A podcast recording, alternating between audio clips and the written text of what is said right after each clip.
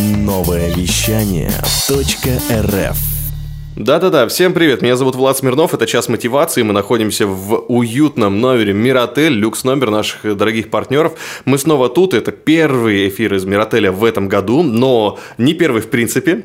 А, можно зайти посмотреть на наши ресурсы, нововещание.рф или в других местах, где ты нас слушаешь. У нас уже есть новые передачи, в том числе от клиники 1 плюс 1. Татьяна Тищенко, привет. И я надеюсь, что все остальные ведущие к нам тоже вернутся. Но сегодня а, я, Влад Смирнов, встречаюсь э, с человеком, человеком, который делает вкусные вещи, вкусные штуки и распространяет их по Новосибирску. Ну, мы решили это так назвать. Сергей Измайлов, управляющий Йоби да Йоби Новосибирск. Сергей, привет. Всем привет. Слушай, а, у нас а, все передачи очень откровенные, а, у нас всегда мы говорим все, что есть, и поэтому, ну, я не могу не спросить, Йоби да Йоби, почему они так называются? Ну, это провокация. Да. Прямо чистой воды. Потому что до Йоби это суббота, Угу. И они решили такие, блин, ну нужно как-то подумать, просто называть э, суши там э, Восток или еще как-то Япония, ну это банально совсем. Или в рифму как-нибудь Да, суши пупуши там. Да, кушай суши, кстати, есть.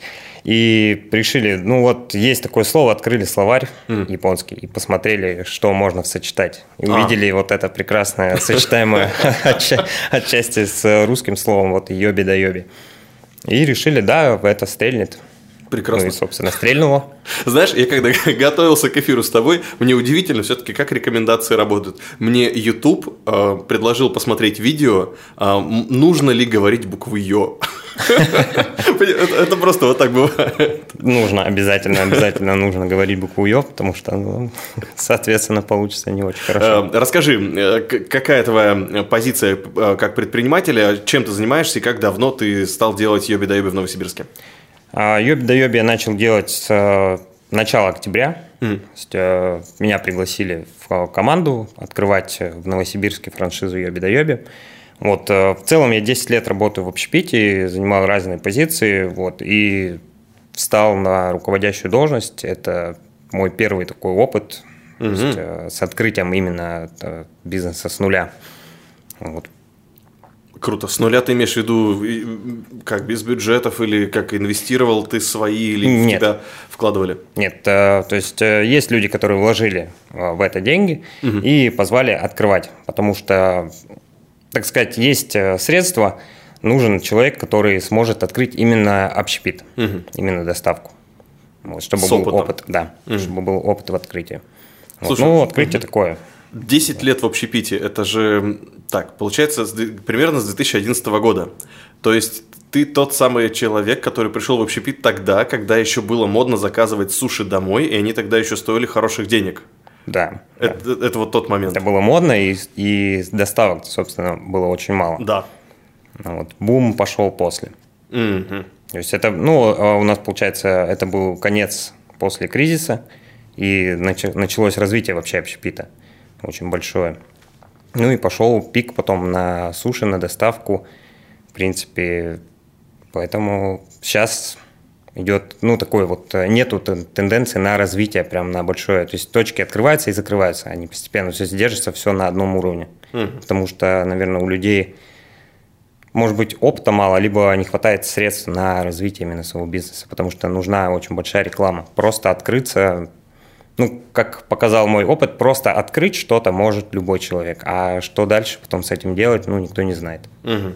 Как ты получал свой опыт? Э, Через что тебе пришлось пройти в общепите и какие самые главные инсайты для тебя были вот на этом пути?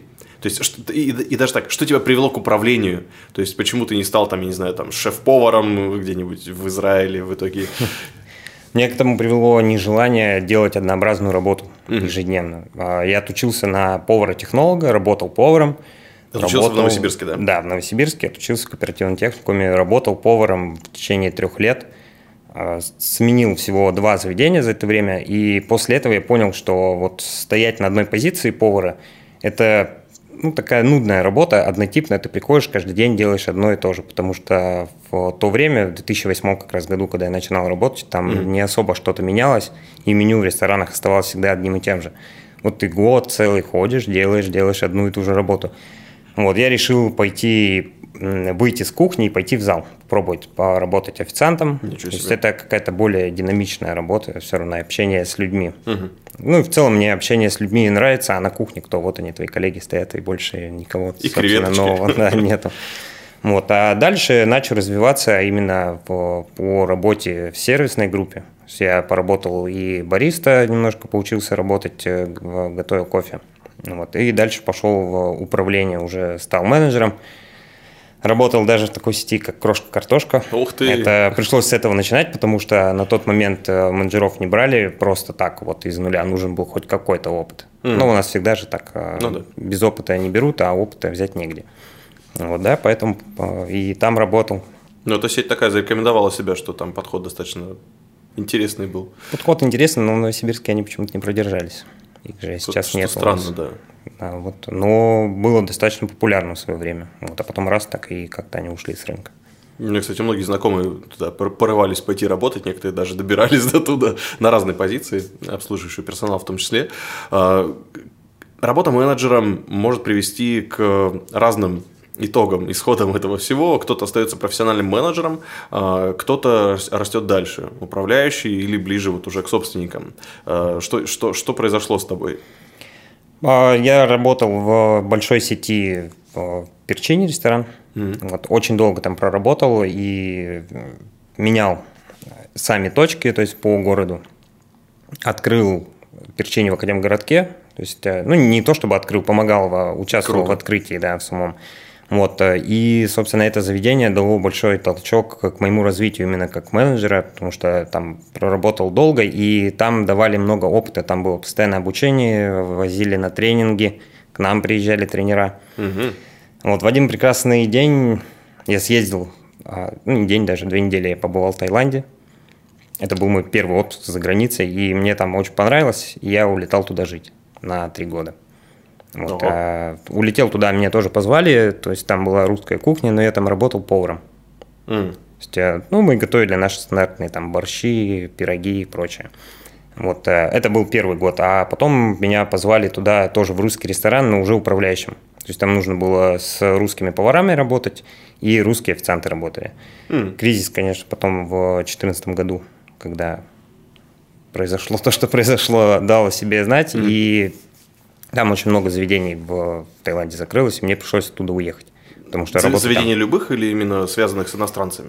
с туризмом связан, да, потому что у нас, вот, допустим, кон- конкретно тот ресторан, в котором я работал, он э, находился в, не в туристической части, а чуть дальше. Вот, поэтому туристов там было еще меньше стало, и ресторанчик просто как бы, закрылся, потому что поток был небольшой. А тайцы русскую еду Нет, они ее совсем не понимают, потому что для них нужно, чтобы были какие-то ярко выраженные наподобие соленые, сладкие, острые блюда. Мгм. Ну, даже том-ям, он и сладкий, и в то же время острый. Вот. А для них наш борщ – это ну, такая просто Пресная жидкость. водичка, Да, да. при этом пробовали, да, и тайцы пробовали, но там делали туда рис свой макали, всё равно добавляли свои какие-то вот нюансы.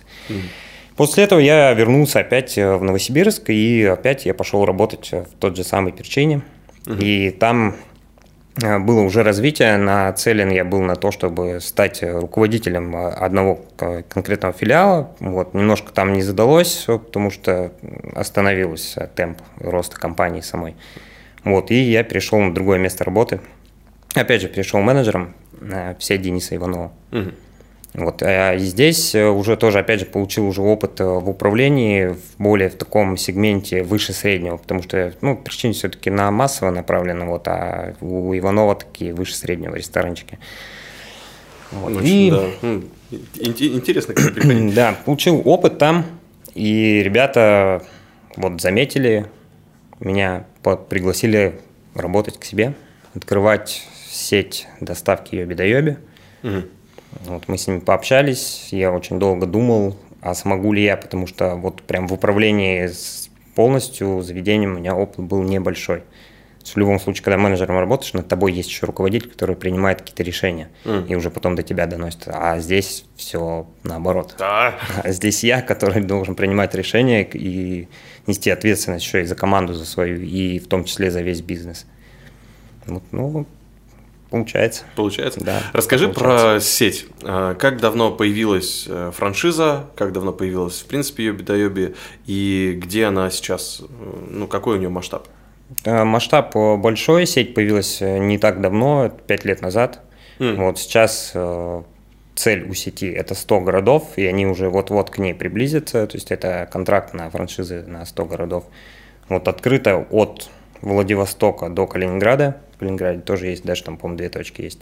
Мгм. Вот, э, ну, у нас конкретно планы большие на сеть, на саму. То есть, э, взяли франшизу в Новосибирске, это получается эксклюзив здесь, кроме нас никто не может больше еще открыть точку. То есть, здесь на Новосиб планы большие и планы в целом еще, в том числе на другие города. Чуть позже расскажу. Получается, пять лет назад они начали заниматься, открыли первый йоби да йоби в Красноярске. Вот, э, Из-за своего названия у них э, был большой толчок по развитию именно Красноярске и по узнаваемости. Есть, э, кстати, даже интервью давал владелец йоби да йоби, как они очень большой охват взяли за короткое время, потому что То есть сработал именно нейминг, да? да, на имени сработали, потому что люди сами, как бы, желая избавиться, так сказать, от этого названия, от этого заведения, сами дали ему развитие большое. Мгм. Это вот как сейчас случай с э, шаурмой Сталин, да? Слышал, может быть? Да, Сам, да. Когда уже пришла полиция, просто ломать начала там Ну всё. вот, то же самое. Кстати, снимали, да, вывеску несколько раз, они даже ее лепили на бумаге, тоже в этом интервью вот он рассказывал. Вот, э, содрали один раз вывеску, содрали второй, ребята просто решили, зачем тратиться на вывеску, ну да, ладно, напишем на листах бумаги. Вот, и все, собственно. И, ну, пошло развитие, и они открыли через год уже у них, э, попросили продать франшизу, хотя на тот момент они даже не задумывались об этом и как бы, ну, пошли навстречу человеку и дали разрешение на это название и использование бренда в принципе. Мгм. Вот. А в дальнейшем э, было небольшое затишье, то есть они, видимо, прорабатывали франшизу саму, чтобы продавать уже для других. Вот сейчас Красноярске 5 точек открыто, это от компании. Мгм. Вот. Все остальное это уже точки куплены по франшизе. То есть каждый город, который открывается, это франшиза отдельная. Ну, здорово. Сергей, это такая серьезная штука, сейчас все очень быстро развивается, и э, как тебе м, удается держаться вот в, внутри м, тренда развития? Ну, потому что э, нужно же все время держать руку на пульсе, и э, я думаю, франшиза тоже внутри, там есть определенные правила, которые да, позволяют э, самые после- там, последние разработки, грубо говоря, использовать. Есть ли тренинги, есть ли твое самообучение, как ты это все проводишь, как ты держишь руку на пульсе? Тренинги есть, да, и э, есть у нас очень обширная база знаний, которую читать очень полезно, и там очень много информации. Вот последний раз я посетил э, очень интересный тренинг «Три кита», три дня он длился у нас в Новосибирске. Вот там э, было и маркетинг, и менеджмент, и работа с э, персоналом, с коллективом. То есть прям такой достаточно долгий, по 8 часов слушали спикеров. Приезжали три разных спикера из Москвы, они были вот, интересные.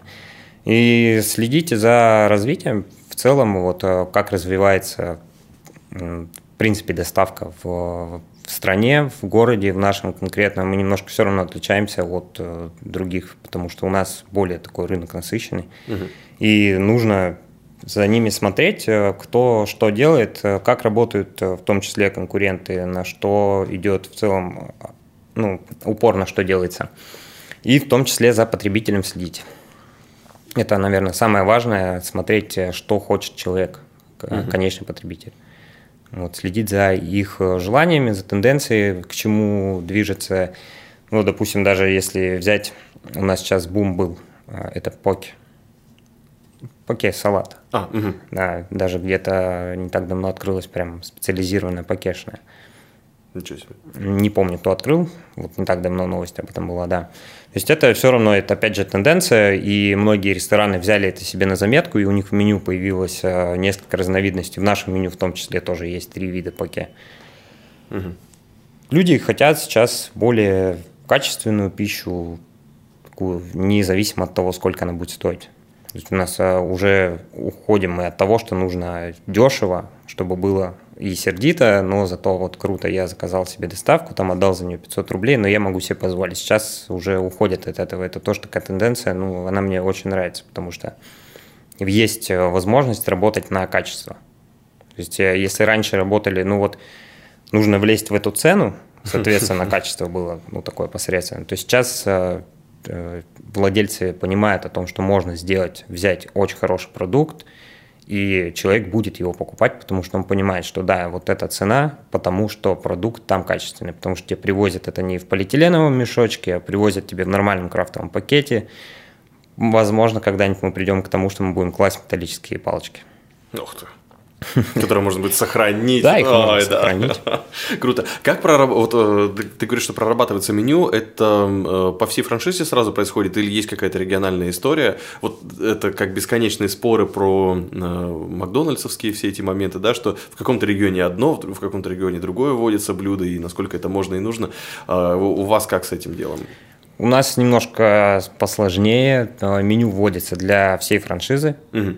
То есть э, пробуют, э, и потом ребята говорят, что вот, ну, есть шеф-повар э, у Йоби да Йоби, он в Москве, mm-hmm. он что-то придумывает, оценивают и делают, говорят, ну вот, все, ребята, вот это будем запускать. То есть мы не можем отходить от их меню. Mm-hmm. И сами свое что-то придумать конкретно для Новосибирска тоже не можем. Mm-hmm. Это есть в этом сложность, потому что если ты открыл самостоятельно, ты можешь делать все, что угодно и, допустим, реагировать очень быстро на меняющиеся, опять же, тенденции по вкусам потребителя. То есть э, пошло новый тренд какой-то, ввели в меню. Тут придется договариваться. Говорит, ребята, вот посмотрите, давайте вот это придумаем. А там уже ждать ответа сверху. Скажут, если ок, то ну, будет круто, если нет, то нет. А как работает доставка? А, сами доставляете, пользуетесь службами доставки или как это все устроено? И есть ли разница между тем, что было до пандемии и после? Разница есть, причем она очень большая. С началом пандемии доставка очень сильно развилась в Новосибирске. Стали закрываться мелкие рестораны, вообще общественное питание – начали переходить на доставку, даже те большие, которые есть, они начали открывать свою собственную доставку, то есть доставлять собственными силами и пользоваться агрегаторами. Мы в том числе пользуемся агрегаторами, потому что у нас э, изначально вот э, область покрытия города, она не была такой большой. Mm. То есть э, через Delivery Club и Яндекс Еду можно захватить ну, почти весь город. Вот. Но единственное, что мы не пользуемся их курьерами. То есть а, все равно наши курьеры доставляют а, доставку. То есть получить заказ можно через нее, да, через да. этот сервис, а отправляйте своего курьера, а почему так? Ну, это влияет на, собственно, выплаты, которые происходят угу. для них. Это выгоднее для нас, как для компании, для выгоднее собственными курьерами возить. О, вот. Интересно. Потому что ну, агрегаторы, они очень помогают в плане рекламы. Угу. То есть э, многие люди, привыкшие пользоваться, вот, ну, у меня есть приложение, там стоит оно в Delivery Club, даже балл какие-то дает. Человек заходит, смотрит, э, так, заказал, э, сам агрегатор дал ему еще какую-то скидку, там, либо еще ну, какое-то предложение специальное, mm. что не влияет на доставку, собственно, ресторана самого и цен, цену в ресторане, то есть она остается неизменной. Mm. Вот, и, ну, и человеку проще, у него вот весь список ресторанов, не нужно лазить по сайтам, не нужно смотреть, даже гуглить что-то, заходить. Посмотрел, открыл топ, самый первый, либо новинки какие-то, если попробовать что-то хочется. Вот, но постепенно мы уйдем mm-hmm. от работы с этими агрегаторами. Потому что в том числе у нас тоже есть своя программа лояльности. И когда человек заходит на наш сайт, он ее сразу видит, что он может получить, заказав на ту или иную сумму. Угу. Вот это используется только в качестве рекламы в основном, чтобы узнаваемость увеличить. Интересный подход. А какой подход к персоналу и работе внутри компании самой? Управление хочется узнать побольше. А какие принципы вообще, какие основные тезисы для работы? Как есть же облако смыслов, да, или как это называется? А у каждой франшизы, у каждой компании что-то внутри. Кто-то вешает камеру на кухне для того, чтобы можно было посмотреть, как готовить заказ. Кто-то там э, кладет в пакет что-то. У каждого, у каждого свое это для клиента, а для э, участников процесса, для сотрудников, что у вас есть, как вообще выстраивать работу? Да, а, есть э, такое не правило, даже а мысль у меня вот э, была, и владельцы компании, они со мной были солидарны в том, что персонал – это вот столб такой, на котором все держится. Не будет персонала, не будет компании. Угу. Поэтому отношение к персоналу должно в любой компании быть ну, там, на высшем уровне. Это в основном даже не касается заработной платы, потому что она всегда такая ну, вот, по течению плывет. Кто-то платит чуть больше для того, чтобы привлечь более опытных, а кто-то там чуть меньше, если они не нужны ему. А вот э, именно условия труда, которые создаются для человека, чтобы ему чтобы человек не уставал, чтобы у него было желание вообще прийти на работу снова каждый день. У него будет желание зарабатывать, будет желание развиваться. Мы им предоставляем, помимо того, что это стандартное питание и корпоративный транспорт, мы сделали большую комнату для отдыха. Человек может уйти, сесть на диван, там у них есть небольшая даже кухня своя. То есть может просто пойти посидеть, поотдыхать. Угу. Ну, в том числе и по, в работе создали условия труда. То есть у нас большое очень помещение, вот первое, которое открыто на Кирова, там более 100 квадратов само помещение, доставка такого редко встреч. Ну да, обычно потому что это на, да, подвальчик, потому что на аренду очень сильно влияет. Но здесь подход такой, что должно быть все, во-первых, чисто, и человек, работая там, понимает о том, что у меня здесь большое помещение, чистое, высокотехнологичное, здесь очень э, новое современное оборудование – ну и нужно его поддерживать, собственно, в чистоте. И приятнее туда приходить, там, где вот все комфорт виден. Хм.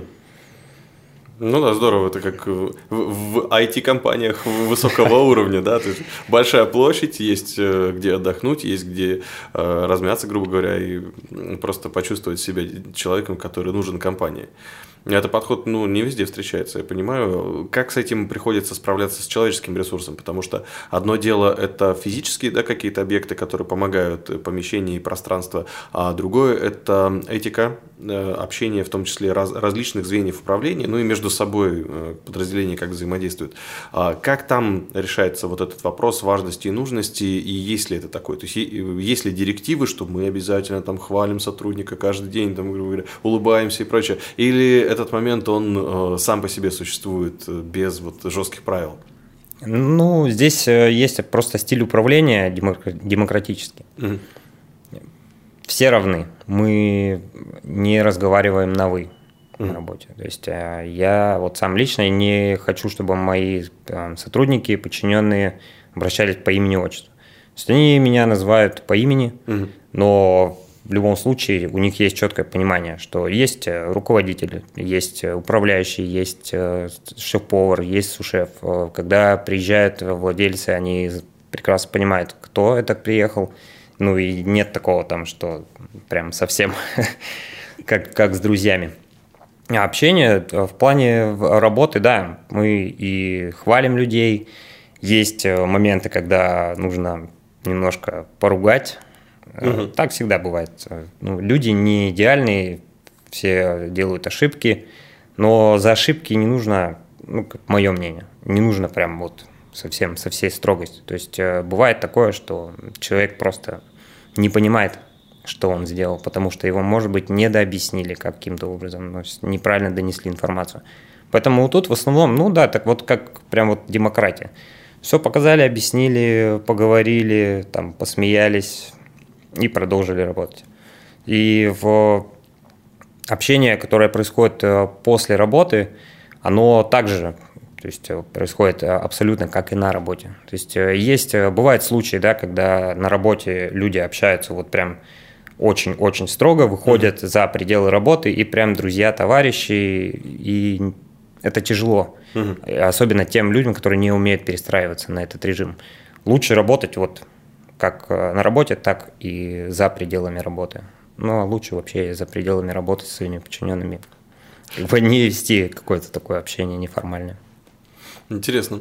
Нам, когда в прошлом году, э, во второй половине, особенно приходили представители общественного питания, ресторанов, э, в основном баров, да, вот тоже и с Бла-Бла-баром мы много разговаривали с Андреем Васиным, говорили о том, что сейчас проблема кадров Э, очень остро стоит. Потому что в пандемии, естественно, многие куда-то размылись из из официантов, из поваров куда-то поразбежались, э, непонятно, правда, куда, но, но сейчас, что их мало и что текучка достаточно серьезная. Как э, с этим делом дело обстоит? Да, текучка есть, и людей не хватает, и есть еще такой момент, их и нет в принципе. То есть все люди, mm. которые работают в данный момент в общепите, которые остались работать в общепите по, вот, с момента пандемии, mm. они, можно так сказать, просто плавают с места на место. Mm. А в этой ситуации нужно человеку дать, а, первое, это достойную заработную плату, чтобы он пошел именно работать к тебе. Mm. Вот его нужно обучать, то есть в него вкладывать нужно, чтобы он понимал о том, что он не просто сейчас вот здесь вот поработаю, предложат там чуть подороже, там заплатят чуть побольше, пойду туда. То есть э, его нужно удержать именно условиями труда. Есть они сейчас не хотят работать просто вот там э, за идею, с утра до ночи буду работать, без выходных буду получать 20 тысяч рублей. Вот у человека должно быть понимание, у меня есть э, свое свободное время, его достаточно, и оно примерно одинаково с тем временем, которое я провожу на работе. Но при этом я достаточно хорошо зарабатываю. Угу. Если кто-то предлагает выше, лучше условия, выше заработную плату, э, в человека будут более интенсивно вкладываться, и при этом у него есть еще э, стабильность и развитие какое-то, то есть он понимает, что вот пройдет, допустим, полгода, год, и я возможно, получу какое-то повышение, если я сам для этого буду что-то делать.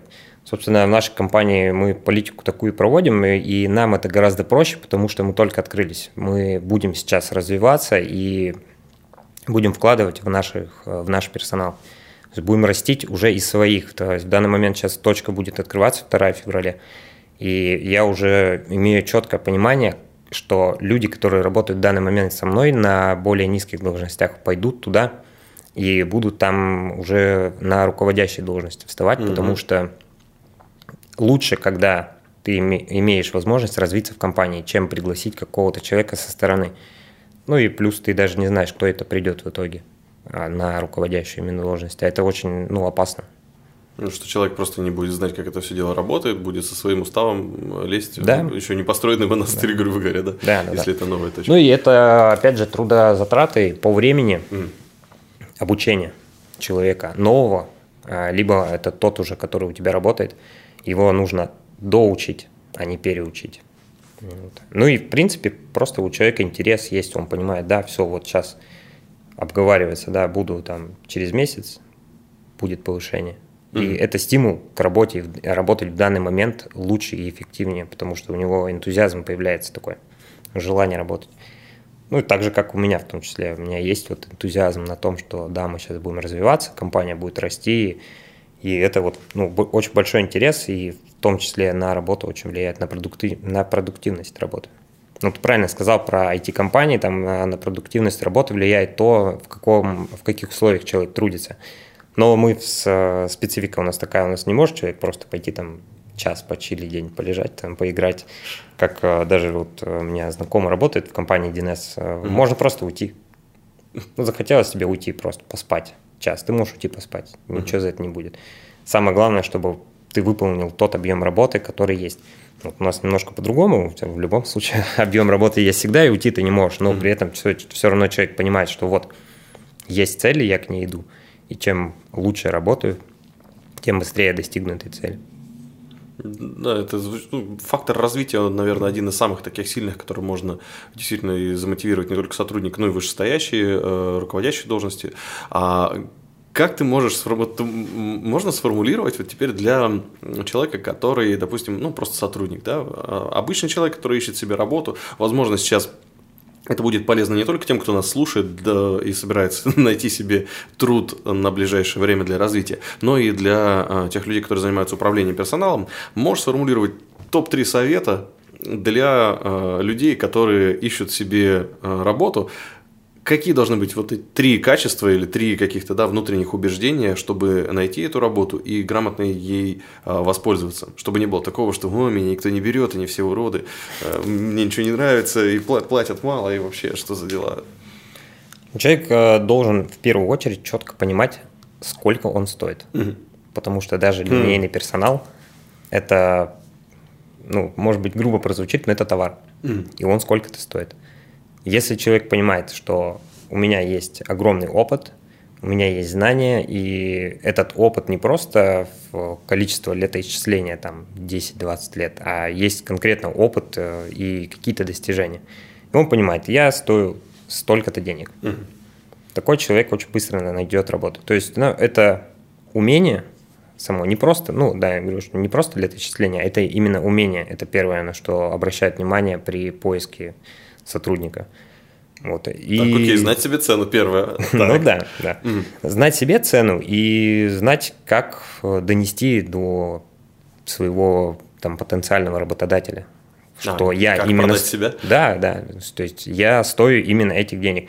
Значит, э, люди иногда приходят э, и говорят там, я хочу получать 100 тысяч рублей. Там, ну ладно, хорошо. Допустим, я готов тебе платить 100 тысяч рублей. А что ты умеешь? Там, я умею чистить картофель. Но за такую работу не платят 100 рублей, за такую работу платят 5 тысяч рублей. Mm. Ты либо умеешь еще что-то, либо нет, либо что ты можешь принести, принести в компанию. Допустим, есть какой-то багаж знаний и, ну, опять же, этот опыт, который ты можешь передать э, другим сотрудникам. Вот, э, то есть это, опять же, очень важно для работодателя, что я получу, если этот человек будет работать у меня, mm. и я ему буду платить конкретно вот столько там денег. Если работодатель понимает, что там, придет человек, который вообще супер скилл у него, и он, да, просит чуть-чуть больше, но взяв его на работу, я смогу заменить Э, не заменить, а то есть избавиться, допустим, есть две вакансии, а вот этот человек придет и не надо будет больше никого искать. Mm. Ну, конечно, я возьму такого человека на работу. Так, окей, знать себе цену, уметь э, себя продать, еще и продать какие-то свои дополнительные умения э, и бонусы от своего присутствия. И третье, что будет? Человек должен, у него должна быть цель какая-то, к чему он идет. Mm. Когда любой работодатель, когда смотрит даже на человека, он примерно понимает, что возможно, в дальнейшем нужно будет развитие. Смогу ли я вот конкретно этого вложить э, в этого человека какие-то силы, средства и получить с него более квалифицированного сотрудника, руководителя, mm. допустим, в дальнейшем, неважно, там, либо он просто перейдет в той же должности, но в другое место, если эта компания развивается. Либо это, у этого человека нет никаких целей, он говорит, я буду вот опять же, там, возьмем, я буду чистить картофель и больше делать ничего не хочу. Mm. И отстаньте от меня, и не надо меня нагружать никакими дополнительными обязанностями, потому что мне это неинтересно. То есть у него нет ну, мотивации на дальнейшее развитие. Такой человек не будет интересен практически нигде. Ну, это если только там, компания хочет просто заткнуть дыру, пробел там, в своем штате, то да, возможно, возьмут. В основном нет, берут только тех, у кого есть какие-то цели. Угу. И получается, у вас в коллективе э, как раз э, ценятся люди, которые развиваются, да? Ну, я так понимаю, больше, большинство. Да, да. То есть наша компания только началась, да, развитие у нас будет большое, и поэтому в основном э, мы берем людей, которые нацелены на развитие и не только самого себя, но и на развитие компании, потому что у них должно быть понимание, они сейчас развиваются вместе с компанией, но потом они должны будут участвовать в развитии самой компании. Угу. Да, такие люди сейчас работают в нашей компании, и это прям очень радует. И это ну, один из э, факторов важных а, при привлечении кандидатов в данный момент на работу. То есть, когда мы открывались, э, мы проводили собеседование, и мы четко давали человеку понять, что ты получишь, работая в нашей компании, вот это, вот это, вот это. И мы следуем своим обязательствам, которые мы перед сотрудником выставляли. И сотрудник, опять же, следует своим там интересам и обязательствам он говорил, да, у меня есть вот этот опыт, я могу вот это и дам вам вот это. Вот. Потому что, ну, людей, которые не могут э, доказать свою полезность и угу. не могут, так сказать, отвечать за слова свои, которые они говорили там во время поиска работы, да, ну, не вижу смысла в них. Ну и держать их очень долго при себе тоже нет смысла. Ну, вот такие интересные топ-3 совета для э, персонала, ну, и я думаю, для работы с персоналом в том числе, э, от Сергея, это круто. А, давай тогда перейдем с тобой сейчас уже в ту тему, которую мы немножко так коснулись, обсуждая службы доставки, ну, э, Яндекс и Delivery, пресловутые. А, давай коснемся маркетинга, то есть раз, э, как рассказать про свой продукт, что э, помогает, мы уже выяснили, что Йоби да Йоби это шикарный нейминг, это нейминг, который просто взорвал все, он сам по себе очень скандальный вовлекающий в процесс, Помогали ли этому неймингу как-то? Или оно само произошло? Было ли такое, а, давайте статью напишем там э, на местном сайте, там что, да, вот открылся такой, ну, или... или это тоже было. было. Но могу сказать, что на одном названии в Новосибирске не получилось бы ехать. То есть это нужно развивать именно бренд, имя, и не только одно название, и не только то, что это вот сеть, она большая, и вот посмотрите, ребята, как круто в России развивается йоби да йоби. Угу. Потребителю здесь сейчас это ну, не столь интересно. Да, они посмотрят, зайдут, почитают, такие, а, круто, ну, сеть. Но мы же не там, не где-то там, а где пишут. То есть э, нужно здесь. И реклама в основном, э, она направлена на то, чтобы донести до человека о том, как мы работаем. То есть не то, что мы, вот название крутое, а именно, mm. что мы делаем. Mm. Вот у нас э, два фактора. Это скорость и качество. То есть мы делаем на них упор, и реклама строится на этом. Угу. Значит, качество продукта, мы делаем фотографии, выкладываем посты в Инстаграм, э, делаем сейчас съемки прямо с места работы. То есть э, люди, ребята работают, приходит человек, снимает сам процесс работы. Вот, э, делают э, видеообзоры на продукцию. При том, что угу Классно. Возможно, многие думают, э, потребители обычные думают, смотря такую рекламу и какой-то обзор на продукт, они думают, да, это круто, это красиво, но, наверное, это сделано для рекламы. Угу. В любом случае, человек попробует, он закажет, попробует и посмотрит. Наша цель э, сделать рекламу не для рекламы, а для того, чтобы человек увидел, заказал себе это и понял, что да, это они самое. делают то же самое. Угу. Да, не так, как э, реклама, я не помню, по-моему, где утюг подставляют. Креветки. Ну, чтобы пар пошел. А, да? Да, ну, как красиво. Ну, или взять. кофе, когда намешивают, там же это же не кофейная жижа. Да, не кофейная. И да. пиво, по-моему, пенится тоже не запьет. То есть у нас да, жесть. цель не, не показать вот э, там красивую картинку, а показать mm. то, что мы реально продаем. Чтобы человек понимал, все, я вот это буду заказывать всегда, потому что это будет при, всегда приезжать одинаково. Mm. Есть э, направлено все на то, чтобы вкус всегда был одинаковый, чтобы он никак не менялся, чтобы качество продукта было, чтобы всегда было все свежее. То есть от овощей до самого популярного – это рыба у нас. То есть она должна приходить всегда свежая. Этого тяжело добиться, Угу. Вот прям очень сильно, потому что... Потому что география Новосибирска или именно... География производства рыбы. А. Я бы так сказал. Да, доставка. То есть, если бы это все было рядом, можно было бы просто ежедневно подавать там два лосося целиковых, да, свеженьких, вот э, здесь их разделывать. Для Новосибирска это тяжело. Я вот могу прям с уверенностью сказать, ни одна компания не может ежедневно привозить свежего лосося. Это все, ну вот прям, если кто-то говорит, у меня каждый день свежайшая, вот она рыба, приходит, не приходит. Это вот прям обман, Это обман. наша особенность такая, да? Да. Ну, только свежую щуку можно, да, у нас максимум. Да, можно. Вот где-то в магазине они плавают, эти стерляди. Вот можно так купить, да. Ну, стерлядь, к сожалению, на суше не идет. Угу. Вот, а второй момент – это скорость доставки. Угу. А, сейчас есть некоторые сложности, потому что точка у нас одна, город у нас достаточно большой, наши мосты, которые не особо отвечают требованиям. Ну, да. ничего, скоро еще один построят. Да, ну, при том, что, опять же, он никак, наверное, не никуда поможет идет. нашему городу. Да, идет в никуда, упирается в другой мост. Опять же, а, вот. Скорость добиться сейчас а, тяжело, в особенности в час пик. Mm. Вот, а, мы стараемся, э, ну, есть нюансы, есть с чем работать, и мы никогда не говорим о том, что вот мы идеальные, все у нас, мы везем там за 40 минут. Нет, пока не везем. Угу. Цель а, конечная, когда мы разовьемся до наших плановых 9 точек по Новосибирску, собственно, план от чего и строился. Нарисовали карту, посмотрели, так, вот здесь, вот здесь, вот здесь нужны точки, их будет примерно 9, чтобы закрыть свою цель по доставке в 40 минут. Mm-hmm. То есть это примерно 15-20 минут на приготовление и еще 20-25 минут на саму доставку, чтобы человек получал свежее, вот-вот только приготовленное, горячее. Mm-hmm. Сейчас с одной точки это реально сделать только в радиусе 2-3 километров. Все остальное дальше это уже немножко выше. Ну, есть э, у нас интервалы прописаны, да, там час, полтора, два. Человек должен понимать, что два часа это ну, достаточно долго для доставки, и нужно именно уже здесь взять качество. Mm. То есть он сидит, думает, так, ну ладно, они везут два часа, но зато там будет вкусно. Mm. Вот. А ну, с да. моментом открытия новых точек мы будем уменьшать радиус именно рядом с точкой, все равно доставка всегда будет быстрее.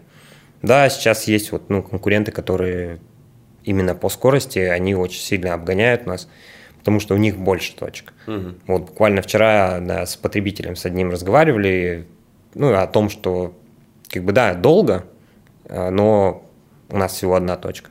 И говорят, ну, давайте быстрее, быстрее уже открывайтесь. Конечно, хочется сразу взять вот так вот пах и открыть 9 точек, но, блин, так не бывает. Так бывает, конечно, когда ты, там, не знаю, сын миллионера, и у тебя очень много-много-много денег. Если ты человек обычный, так, так сказать, да, который решил э, начать свой бизнес, ты вложил в него деньги, и потом это все будет по нарастающей. Хм. Просто так ничего не бывает. Ну, это, да, очень крутая тема. Я вспомнил еще золотые годы Subway, как раз где-то 10 лет назад. А, франшиза Subway делает бутерброды, туда накладывается при клиенте все. У них была доставка, и я помню, как меня поразило то, что я его заказал, и э, там точка, их было тогда много, сейчас она угу. вообще одна осталась в городе. Да, одна, на вокзале. То есть вообще жесть. Э, и я позвонил, заказал, мне принесли его через что-то то ли 10, то ли 15 минут. Тогда, в 2011 году, это было просто что-то ну, не невообразимое. Я смотрел, я думал, это не мне. И я, я понимаю, вот насколько это круто, когда и качество хорошее, и доставка а, крутая э, и быстро. И я прям желаю искренне, ребят, чтобы действительно у, у Йоби да Йоби получилось поставить эти точки, потому что очень крутой эффект когда ты можешь заказать что-то действительно, то, что тебе нравится, и оно придет. То есть ты не будешь э, думать, блин, что за качество, и ты не будешь думать, а почему так долго. Ну, почему так долго еще можно решить вопрос, на самом деле, вот даже если сейчас, э, я думаю, если кому-то захочется попробовать э, йоби да йоби, да почему нет, можно заранее заказывать, это нормально. Потому что я встречал, и я когда работал тоже, там, в 12 часов приходит сообщение корпоративной почты. Ребята, мы заказываем еду там вот оттуда-то, давайте там, кто хочет. И дынс, и к двум часам уже, ну или раньше, там уже э, доставка приезжает. А, скажи, про э, кризисный менеджмент, ну точнее не кризисный менеджмент, про конфликт менеджмент. Давай поговорим с тобой. Это не только моменты, когда там человек, допустим, ждет доставку, э, вдруг там или что-то, или курьер потерялся, если, не дай бог, такое случится это еще и моменты, когда там что-то не понравилось, или то, что любят блогеры, там, а, у меня муха, там, змея у меня в суши, там, у меня китаец в суши попался, там, почему не японец, там, и прочее. Эм, что в таких случаях, и какие, какие были ситуации, как их разруливали, расскажи. Ситуации, о, ну, разные. Слава богу, с мухами не было, ситуации не с мухами. Бывает, но вот от мелочи, когда была ситуация, когда человек, это, кстати, даже есть на флампе, человек сфотографировал, прислал фотографию mm-hmm. о том, что, блин, ребята, на рыбе попался маленький семечко кунжутное. А, такого не должно быть? Нет, не должно вообще. Ну, то есть mm-hmm. пришел э, к тебе ролл, а, это ролл, ролл Филадельфия, он без кунжута. А, а. Это ролл Филадельфия, он без кунжута. А. И не должно на нем ничего быть. Это есть такое маленькое упущение, да, было. С людьми, да, а, люди в основном, они хотят просто услышать разговор о том, что они в принципе услышаны, о том, что им отвечают, а, и перед ними извиняются, если это действительно, ну, твой косяк. Блин, ну так не должно быть. Ты должен позвонить и извиниться. И я звоню всем абсолютно. Звонишь? Да, я звоню абсолютно всем гостям. Вживую? Да. Ничего себе. А, если это касается, допустим, флампа либо 2GIS, где mm. отзывы пишут, то есть там нужно запрашивать телефон. Просто так, э, ну, очень тяжело понять, что за заказ, да, и кто это конкретно. А человек оставляет свой телефон, я абсолютно всем звоню. Mm. Вот. А мы с ними разговариваем, я предварительно смотрю на ситуацию, что вообще произошло, по какой-то причине произошло, как э, нужно в дальнейшем этого избежать, и что хочет вообще потребитель. Mm. То есть если это конкретно что-то случилось, и человек даже, ну, допустим, вот конкретно с этим кунжутом, да, человек сфотографировал, сделал фотографию, что вот он, да, действительно есть, и, ну, это не очень, не камильфо, uh сказать, и, ну, ребят, сделать что-нибудь. Но при этом она ничего не хотела. То есть она не ждала того, что мы сейчас ей привезем новый бесплатный продукт. Она не хотела никакую скидку. Она просто указала на то, что, ну, ребята, есть косяк. Но при этом все равно ей нужно позвонить, извиниться за то, что случилось.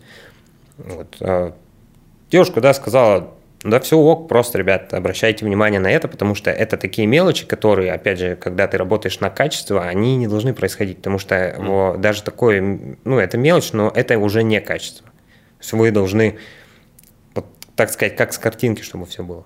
Вот mm-hmm. я заказываю, есть картиночка, приезжает то же самое. Были, ну, конфликтные по скорости доставки очень тяжело разбирать, потому что разные ситуации бывают. Э, бывают пробки, бывает э, задержка, просто бывает очень большое количество заказов на одно время, и mm.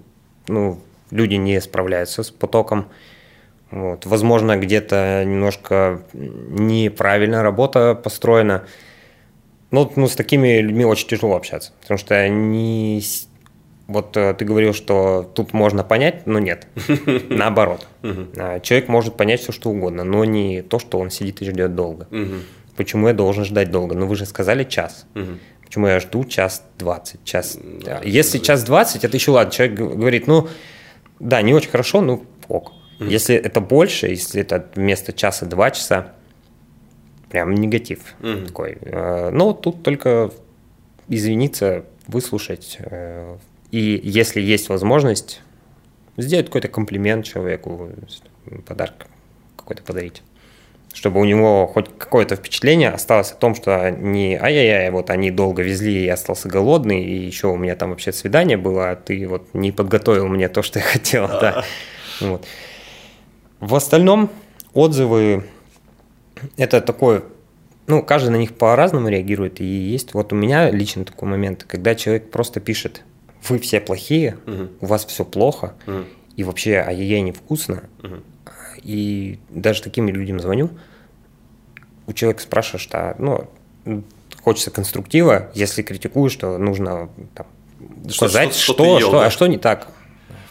Просто, ну, мне просто невкусно. Угу. Это, это не негатив.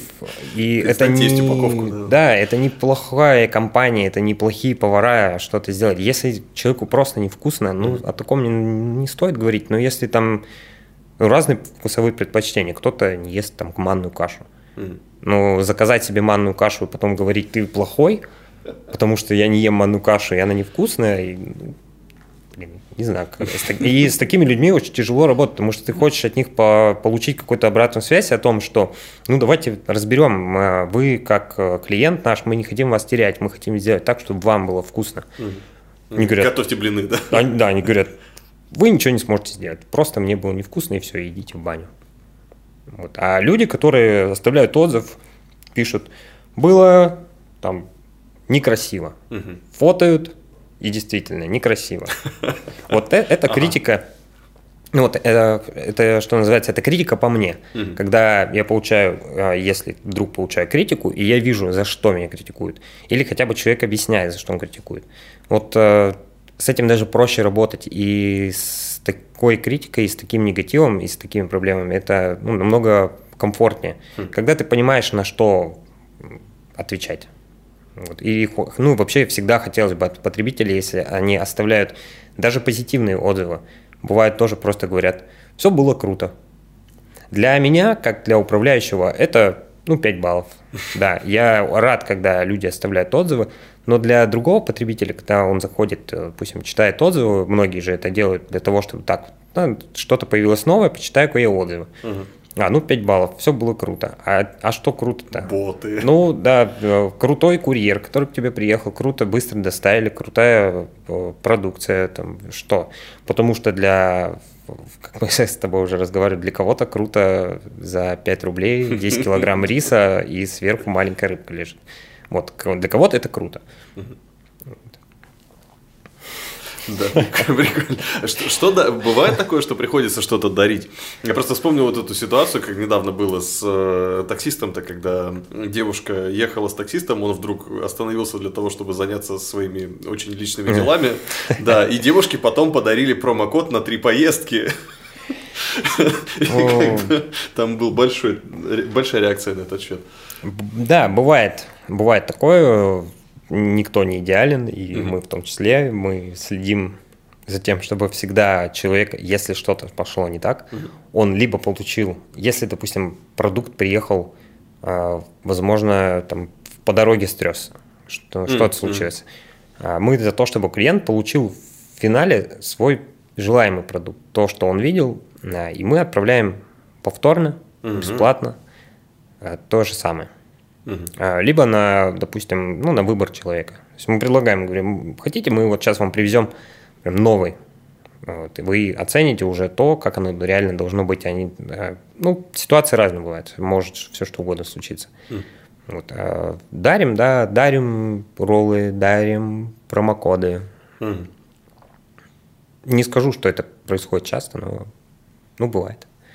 Вот. А смотреть на компанию, которая только идеальные отзывы. Как-то однажды на, дубль, на НГС писали mm. о том, что а, он разбирал на флампе отзывы э, именно общепита и говорил, ну вот здесь вот оценка 4,8, 4,9 и все отзывы однотипные, они идут по порядку. Видимо, это какие-то вот там либо знакомые, либо какие-то нанятые люди, которые пишут тебе без конца и края пятерочки ставят и пишут. Вот как раз опять это вот эти угу. те самые люди, которые пишут. Все было круто, заказывать, буду заказывать еще. Угу. То есть, а, ну, любой может создавать себе гуру аккаунтов и накидать себе 5 звездочек или там в Инстаграме наделать постов. Вот когда отзывы реальные и есть комментарии людей, когда они разнообразны и оценки разнообразны. Это говорит о том, что компания работает, и человек заходит, видит там, да, был какой-то косяк, компания проработала этот отзыв, mm-hmm. есть комментарии от этих людей, и даже в том числе есть ответный комментарий от потребителя, который ответил, да, все круто, со мной связались, там, мне сделали вот это, вот это, и я теперь осталась довольна, потому mm-hmm. что я в итоге получил ну, финально качественный продукт. Если компания вообще никак не активна, а у нее вот только-только 5 баллов и все круто, ну, возникает вопрос, зачем тогда вообще эти оценки нужны, если они не от реальных людей. Поэтому у нас даже, кстати, в Инстаграме сейчас идет э, такой интерактив э, проводят, что за отзыв. Человек пишет свой отзыв и его выкладывают в сторис, то есть э, чтобы это был реальный человек, который попробовал и написал. Угу что ну, это, это нужно для того, чтобы и для нас, как обратная связь, ну и в принципе для других людей, они видят, что вот есть такие отзывы. При том, что даже ну, никто не говорит, что это вот все, пишите только позитив. Пишите, пишите все. Пишите все. Пишите все. Хочется слышать, читать, видеть все. Красиво. Вот еще один маленький вопрос по поводу э, сервиса. Очень просили меня спросить. Э, я, в принципе, поддерживаю этот вопрос и сам не прочь его э, был задать. Что происходит в тот момент, когда приходит отзыв ну, вот как, как какой-то, э, ну, не, не касаемый именно, да, ну, вот какого-то конкретного момента, то есть, грубо говоря, э, там, кунжутная семечка, да, не, не там, где надо. Что в этот момент происходит? То есть, происходит какой-то внутренний разбор, и вообще, как, как происходят э, вот такие внутренние разборы? Либо это просто менеджмент решает эту проблему, а кухня, ну, как бы ну или не кухня, или там доставка, ну это понятно, там запнулся, там не будем ничего ему говорить, там напишем ему корпоративной почте письмо, он его прочитает через год, ну и как-то так. Я, я просто встречался с такими моментами, но я сейчас не буду говорить, какая компания, она занимается э, ремонтом автомобилей, и вот у меня был момент, что я три раза приезжал на одну и ту же станцию, ругался с одними и теми же работниками, а в это время служба поддержки, ну там совершенно, это как будто два разных мира было. Они, меня служба поддержки любила, дарила мне там бесплатно, чтобы сейчас перепочинит, я я приезжал, меня встречают те же рожи, и они очень не рады меня видеть. И вот так ну происходит. Опять это ты. Да, да, да. Происходит разбор каждого отзыва.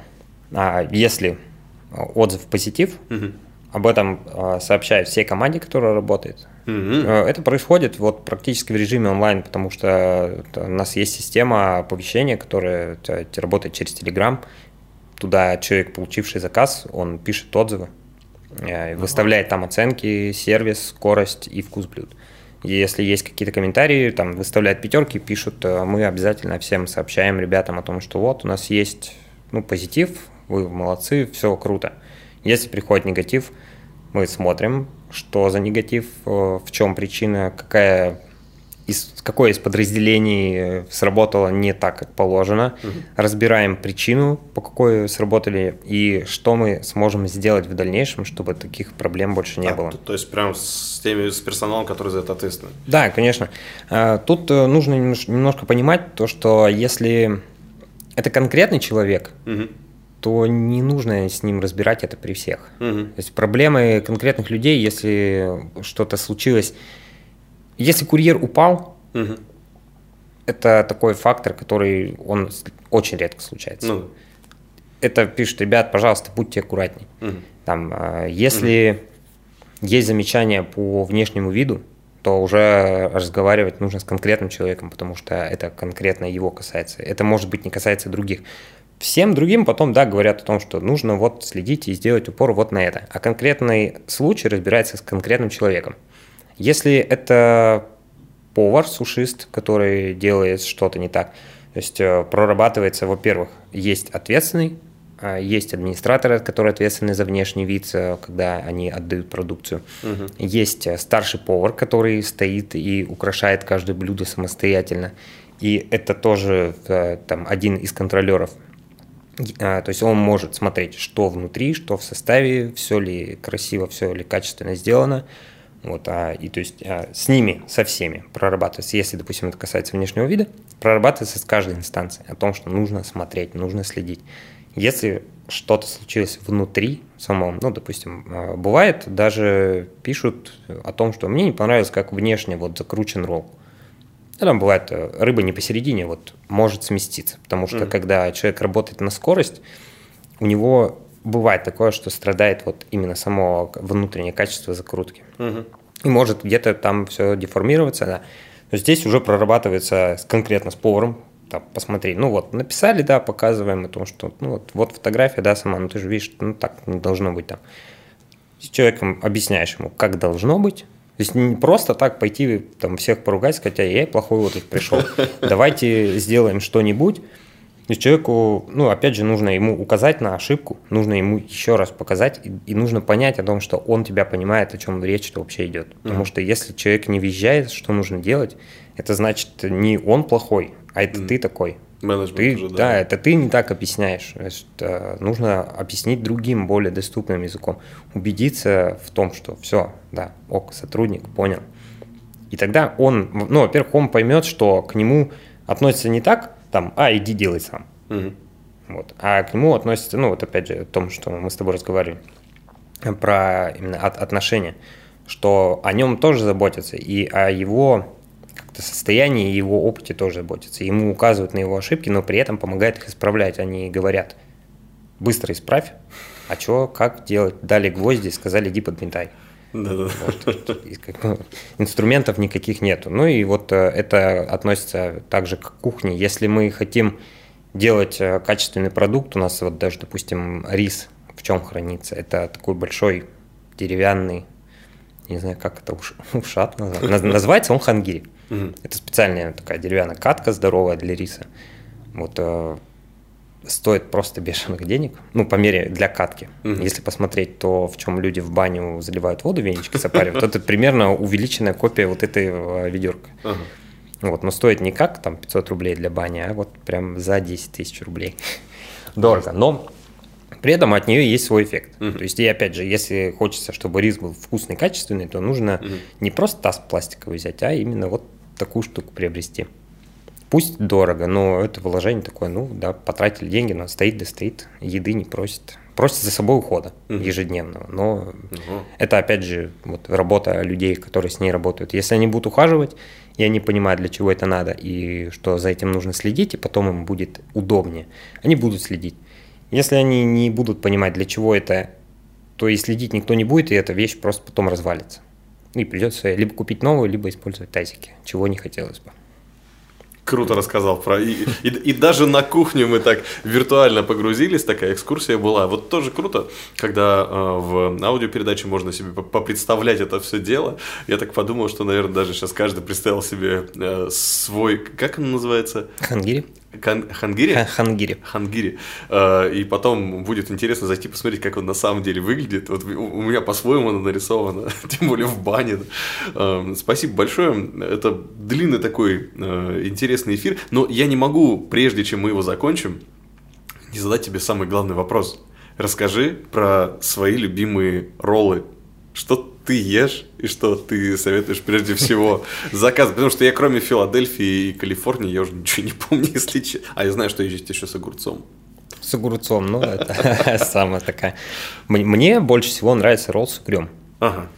А, Я люблю рыбу, а, люблю сырую рыбу, рыбу, но не в том виде, не в роллах. Да, Филадельфия у нас очень вкусная, и там очень много сыра, но мне почему-то нравится вот э, с угрем. У, у угря более насыщенный вкус, потому что рыба, она такая утонченная, и, ну, по моему мнению, ее нужно немножко, возможно, отдельно есть. Вот, но Это как раз когда суши, когда она сверху лежит. да, вот суши с рыбой, это да, потому что нету внутри никаких э, мешающих ингредиентов. Хотя сыр, э, вот э, тот, который сыр мы используем, у него такой творожный сыр, ну, это Креметов, его, в принципе, все знают, э, и как бы самый такой топ сыров. Вот, э, а у него тоже сливочный, нежный, легкий вкус, и он не перебивает рыбу. Вот Тут очень важно, чтобы вкус не перебивал, потому что и даже сам рис, э, рис же это не просто та- там кашу наварили и бросили. У него есть сушидзу, это соус, который смешивается с рисом. То есть варят специальный рис, э, выкладывают его, он лежит, отдыхает, остывает, его заливают вот этой смесью сушидзу. Это на основе уксуса мицукан. То есть, по сути, он имеет э, изначально очень кислый вкус, сам уксус. То есть его вываривают сахаром, добавляют туда водоросли. То есть такой процесс не, не, не реально, не просто рис там сварили в э, рисоварке. Ну вот. И чтобы именно вкус самого риса тоже был прям нейтральный. Но при этом, чтобы чувствовалось, что это не просто вареный рис. И все не перебило. есть уже захотелось. Да. Вот, а, и вот тогда сам, сама Филадельфия, она должна быть прям вообще вот бомбически вкусной. Хм. В нее можно добавить огурец, который тоже ну, не сильно контраста не даст на вкусе. Вот. Мне нравится. Вот а, Филадельфия, у нас я беру Филадельфию а, лайт. Это где рыба только сверху. Чтобы почувствовать вот весь спектр. А самый топ это вот с угрем. Потому что угорь у него такой э, сладковатый, наверное, такой привкус. Не знаю, мне нравятся какие-то такие оттенки в еде, чтобы... Наверное, это после Таиланда. После. Таиланда. Я тоже хотел Это сказать сейчас где Яркие вкусовые краски. Ну что ж, на вот этом интересно. Я уже все, я не могу разговаривать. У меня слюни потекли. Я сейчас начинаю. Я начал думать про угри, там, и про, про угрей, там, как правильно. А, В общем, управляющий Йоби да Йоби э, Новосибирск Сергей Измайлов здесь э, у нас э, в прямом эфире на нововещание.рф. Э, Мы находимся в люкс номере Миротель. Здесь кайфовый диван и очень круто по- пообщаться. Так что, если кто-то хочет еще в час мотивации, welcome, ребят, мы очень рады а, больше узнать про бизнес, больше узнать про сервис, больше узнать про маркетинг, то, как вы продвигаетесь, то, как вы себя позиционируете. Это самое важное, поскольку если мы не будем про это говорить, то рано или поздно, э, как и было сказано про катку для риса, просто испортится правильное отношение к своему делу и будет у у нас каменный век, чего, конечно, бы не хотелось. Спасибо, Сергей. Тебе спасибо. Было здорово, было вкусно, черт возьми. Было вкусно, кстати, Почувствовать. тоже есть захотел. Сейчас поеду. Ну вот, видимо, да, сейчас уже а, пора отправляться. Дальше. а, меня зовут Влад Смирнов. Час мотивации. Всем пока-пока. Эй, слушай больше передачи выпусков на Liquid Flash. В крутом приложении и... Кто сказал, что это саунд А ну-ка, парень, покажи. Прическа и осанка выдают к тебе бандита. Ты ведь знаешь, где вся истина зарыта. Так расскажи другим, это что ли приложение Soundstream? Так твоя мама слушает там Liquid Flash. Раунд